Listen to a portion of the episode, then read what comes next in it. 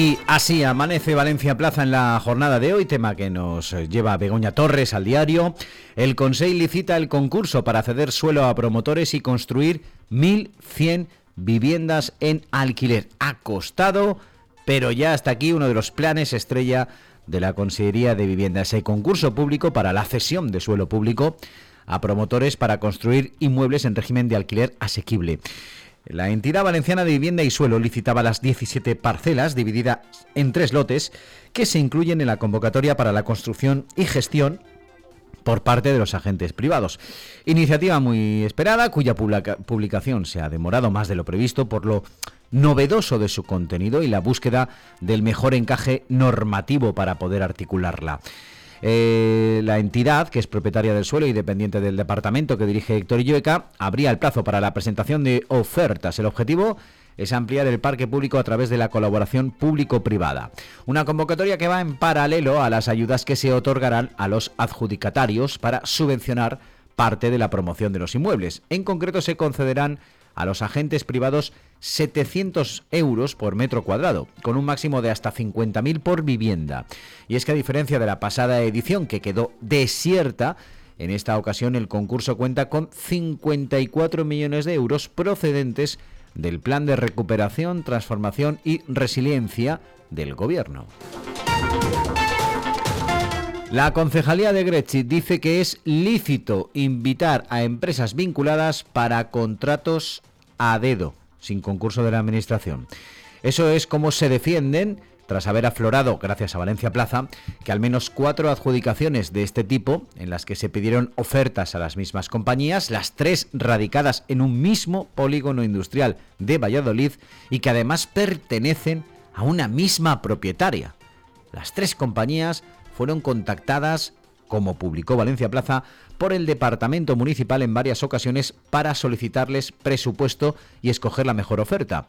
El ayuntamiento solo deja al arbitrio de la fortuna y la casualidad, ha sido fortuna y casualidad el hecho de que de toda España se fuera a pedir presupuesto sin saberlo a tres empresas administradas o propiedad de una persona, en este caso Ana Esther Espinel Valdivieso, como figura en el registro mercantil.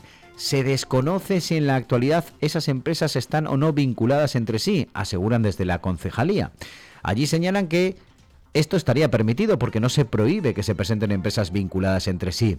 Es más, señalan que es algo que ocurre en procedimientos abiertos, en concursos públicos, y lo que se hace es valorar la oferta económica de la manera que indica la ley. Eh, no me digan que no es para reírse.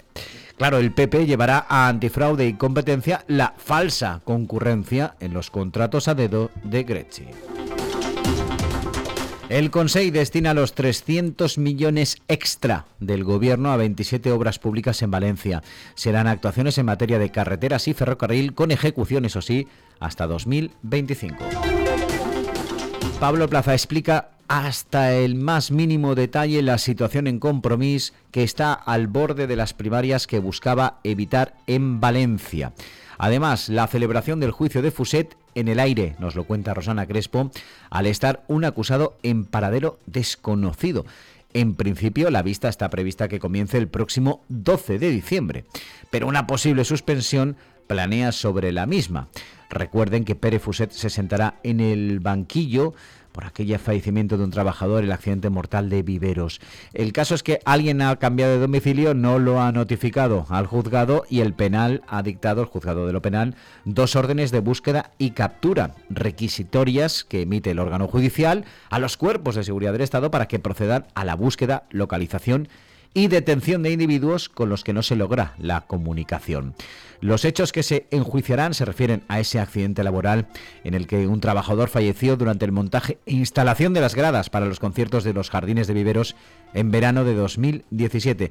La Fiscalía solo acusó a los responsables de las empresas encargadas al considerar que habían incurrido en un delito contra la vida y salud de los trabajadores. Uno de ellos es ahora el que está en paradero desconocido. También recoge Rosana Crespo lo que ocurrió en eh, la última sesión del juicio del caso Alquería. Los acusados ejercen su última palabra. Uno de ellos aseguraba que el caso Alquería les ha hecho un daño que nadie curará. Estefanía Pastor recoge un acto que tuvo lugar en Madrid, una cumbre empresarial, Valencia, Puerto de Madrid, multitud de municipios del eje piden albergar puertos secos. Además, el Botánica activa los 50 millones de ayudas a la cerámica a la espera del marco legal del Gobierno. Traspasa el montante al capítulo 4 de los presupuestos vía enmienda. Y Marta Gozalvo nos cuenta que Unides Podem al final se queda solo al pedir 5 millones de euros más para Punt. El caso es que no ha habido unidad en el Botánico en la presentación de enmiendas a los presupuestos de la Generalitat.